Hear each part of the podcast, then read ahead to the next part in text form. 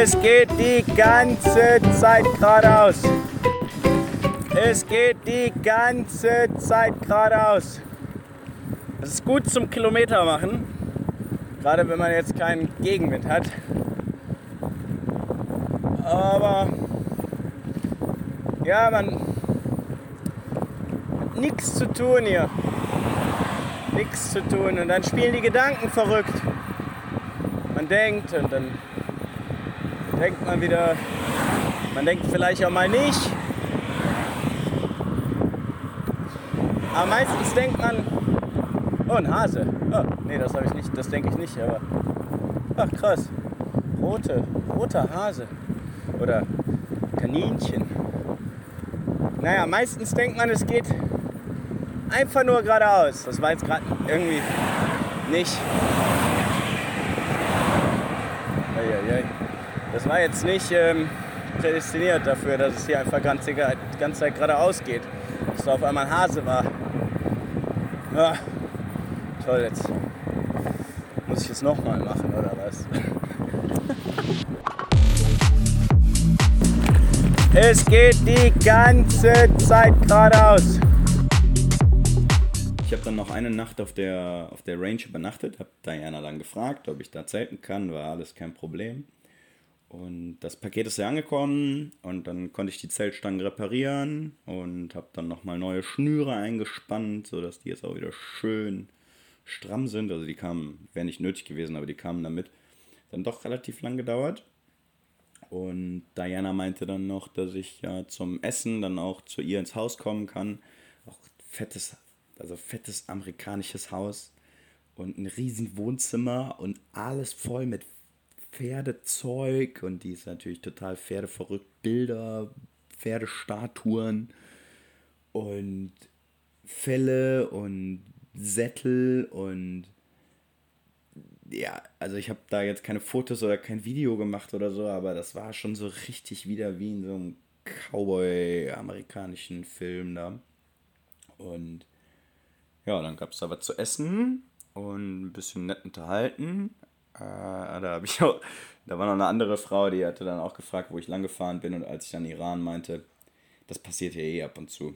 Also die, die, wie die Leute dann hier darauf reagieren, weiß nicht, vielleicht, vielleicht ist, bin ich dazu voreingenommen, aber die Amerikaner reagieren da oft äh, abgefahren drauf auf den Iran. Da merkt man schon, dass die auch von den News hier krass, von, von den Medien krass beeinflusst sind, dass die halt denken, die sind total schlimm. Also vielleicht denken das auch die Leute in, in Deutschland, dass der Iran halt total gefährlich ist. Aber die, wenn ich denen dann erzähle, wie es da wirklich ist, und auch dieser Frau erzähle, wie es da wirklich ist, dann endet das in meistens zu, also ich habe es jetzt vielleicht fünf, sechs Leuten erzählt und bei, ich habe nur das Gefühl, dass einer das irgendwie an sich rangelassen hat und bei den anderen zerstört das so ein Weltbild. Ähm, so ein Weltbild, dass die sagen so, nee, das kann halt nicht sein. Und die gucken mich dann so ungläubig an und, und ja, ist ab und zu ganz witzig, aber auch, auch so denke ich dann ja, okay, wenn, wenn ihr das halt nicht hören wollt, dann oder nicht verstehen wollt und das nicht in eure Welt reinpasst, dann lasse ich euch vielleicht auch einfach glauben, was ihr glauben wollt und erzähle dann die Geschichte nicht mehr oder genau, ich sage auch manchmal, ich komme halt nur, bin halt nur, wenn Leute mich fragen, ich werde ja öfters mal angesprochen, so, hey, you traveling? Hey, your bike look like you traveling. Ja, ähm, dann sage ich öfters, ja, ja, ich bin nach Miami geflogen und dann von Miami aus gefahren und erzähle ich die ganze Geschichte und dann sagen die Leute immer, what, what, from Miami? Ja, ja, genau. Ja, und dann bin ich am nächsten Morgen schön früh gemütlich losgefahren. Halt alles, alles nass. Hier ist halt immer viel Tau, weil es dann, ja, ich verstehe das mit dem Tau auch nicht. Ähm, weil es dann nachts so abkühlt. Und das ist Zelt von innen so nass, ob das mein, mein Atem ist, ich habe keine Ahnung. Vielleicht muss ich so einen Entlüfter irgendwie mal ins Zelt reinbauen. Batteriebetriebener Luftentfeuchter, damit das Zelt dann nicht nass ist. Kann ja jemand vielleicht irgendein Ingenieur oder, oder irgendwer, der das hier 3D drucken kann oder so, kann das ja mal erfinden. Das wäre bestimmt eine gute Sache.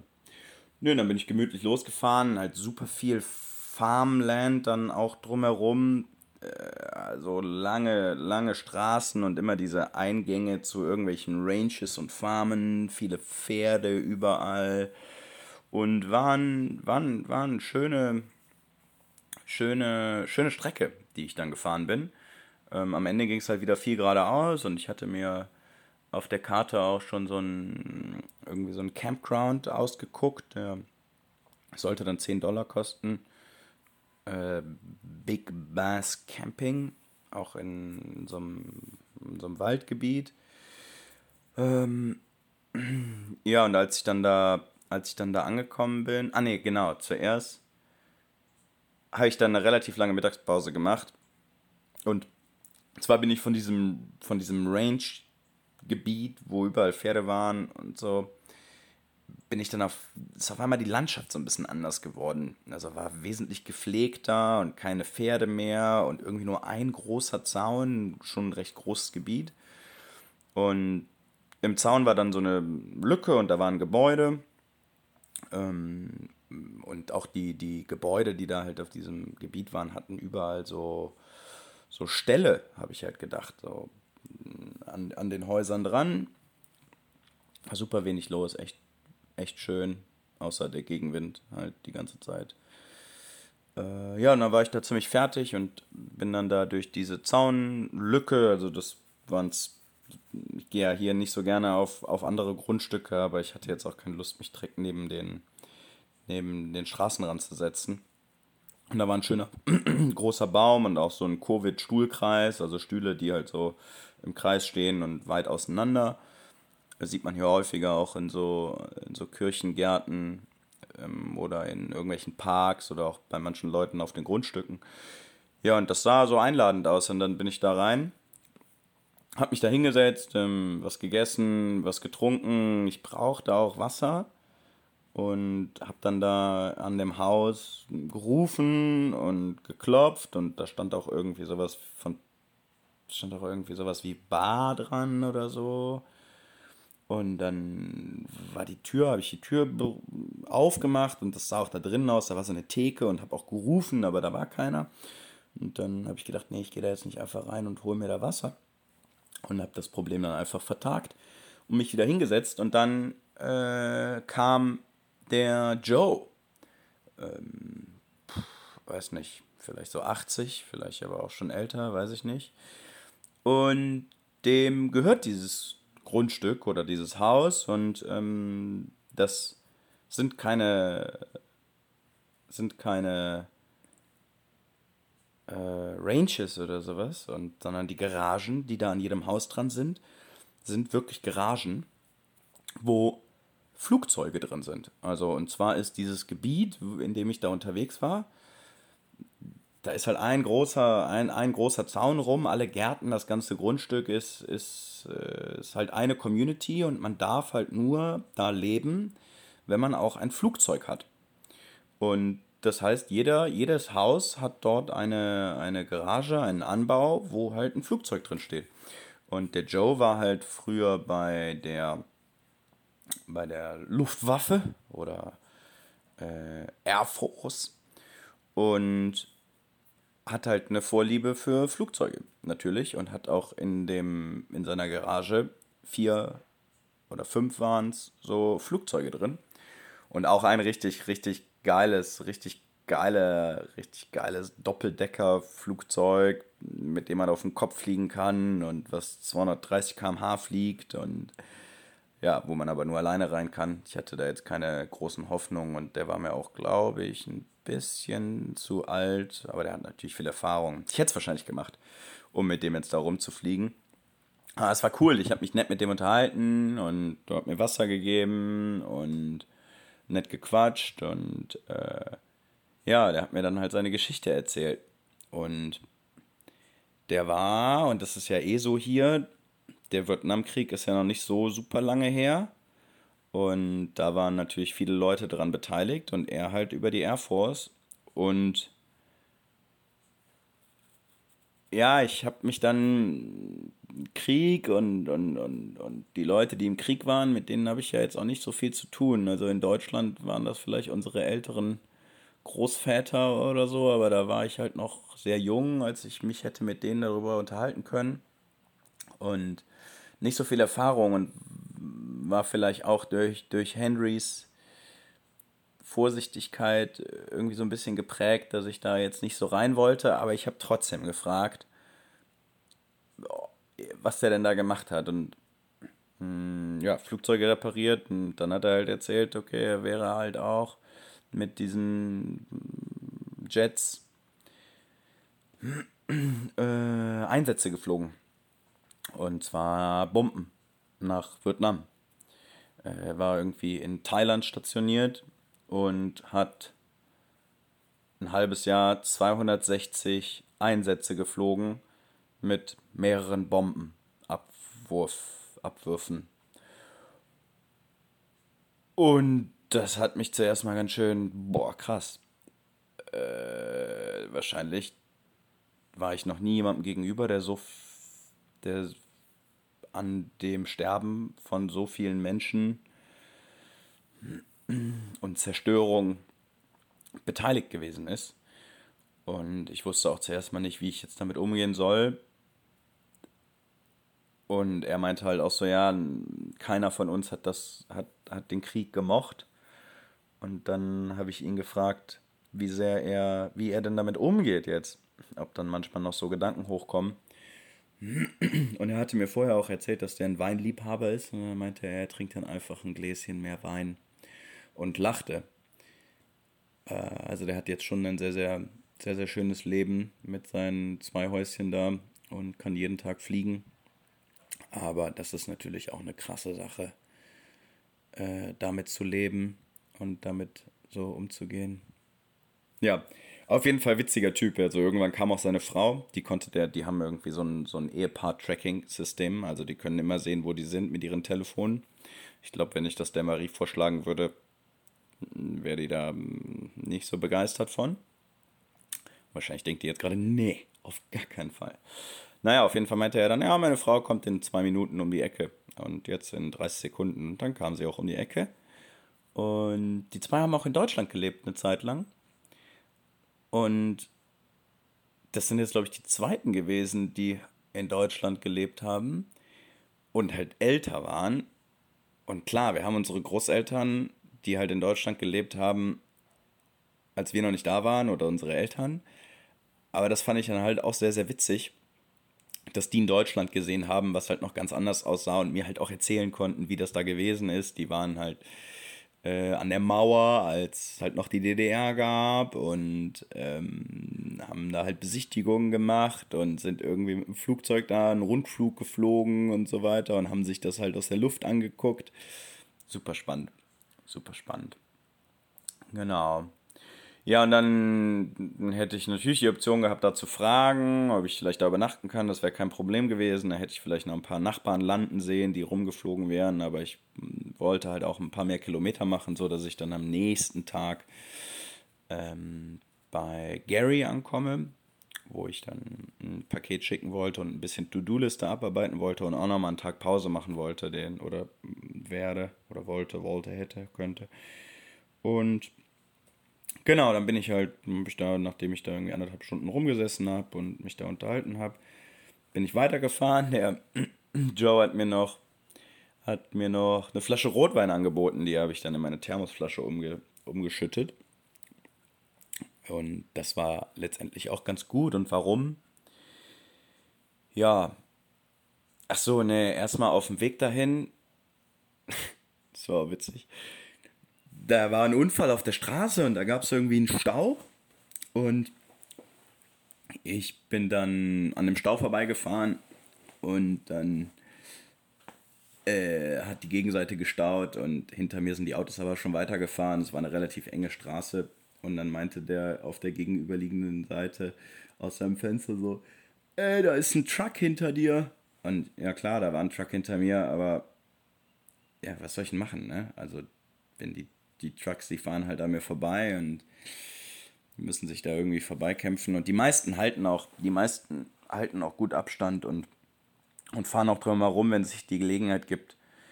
Hm, ich hatte halt schon ein, zwei Situationen, wo die Autos hätten eine größere Kurve fahren können, vielleicht auch drei, vier, und halt relativ nah an mir vorbeigefahren sind.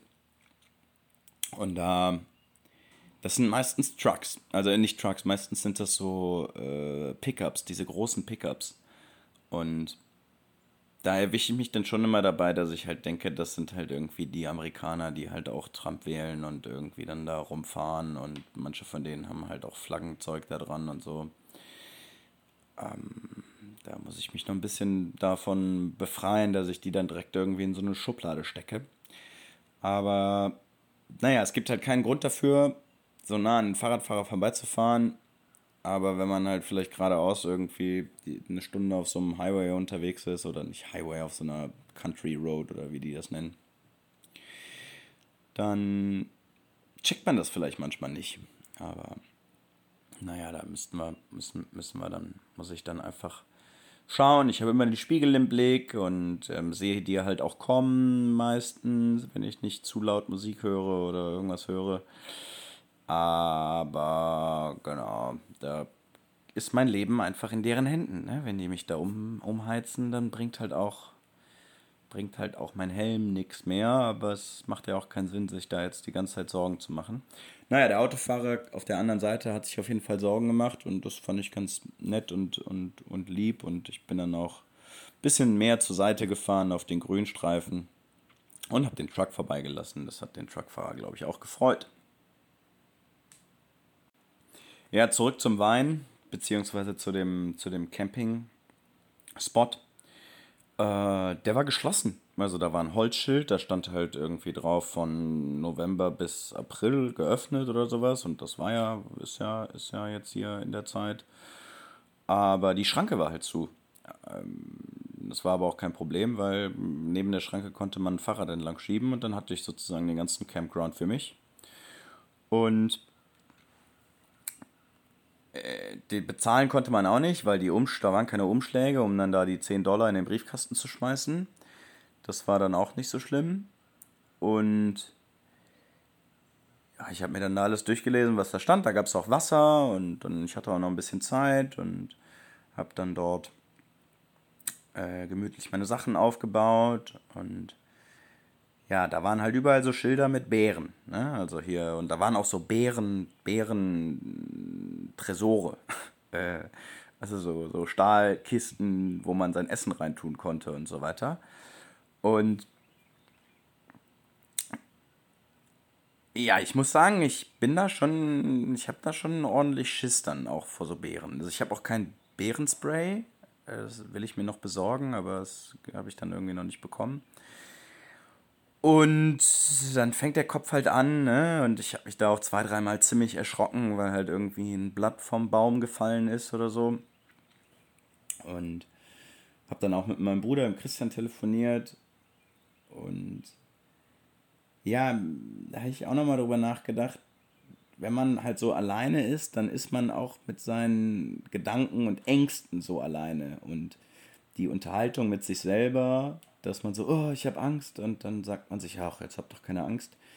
Das funktioniert irgendwie nicht so gut. Also es ist viel schwieriger, sich da alleine so runterzubringen, runterzuholen.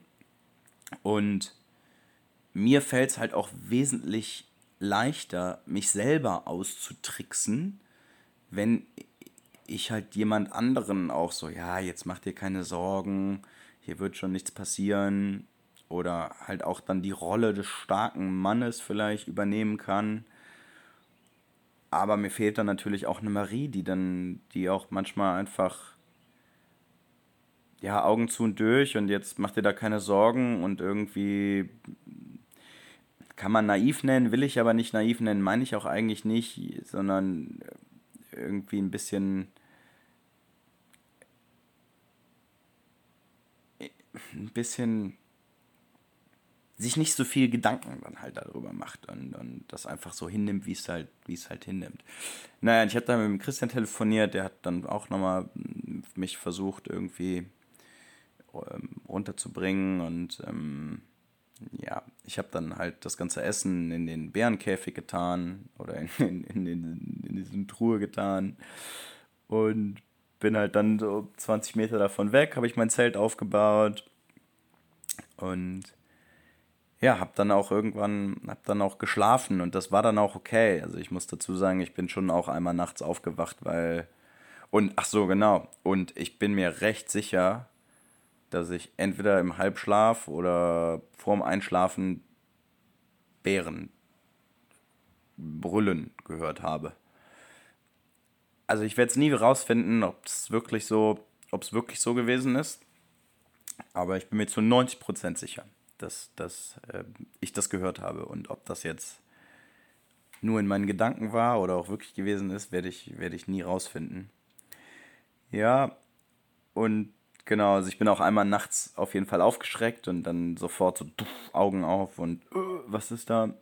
Und dann aus dem Zelt raus, ich musste eh auf Toilette. Und dann natürlich auch so aus dem Zelt rausgekrabbelt und zuerst mal so rumgeleuchtet. Und ähm, dann da war aber dann nichts und alles okay.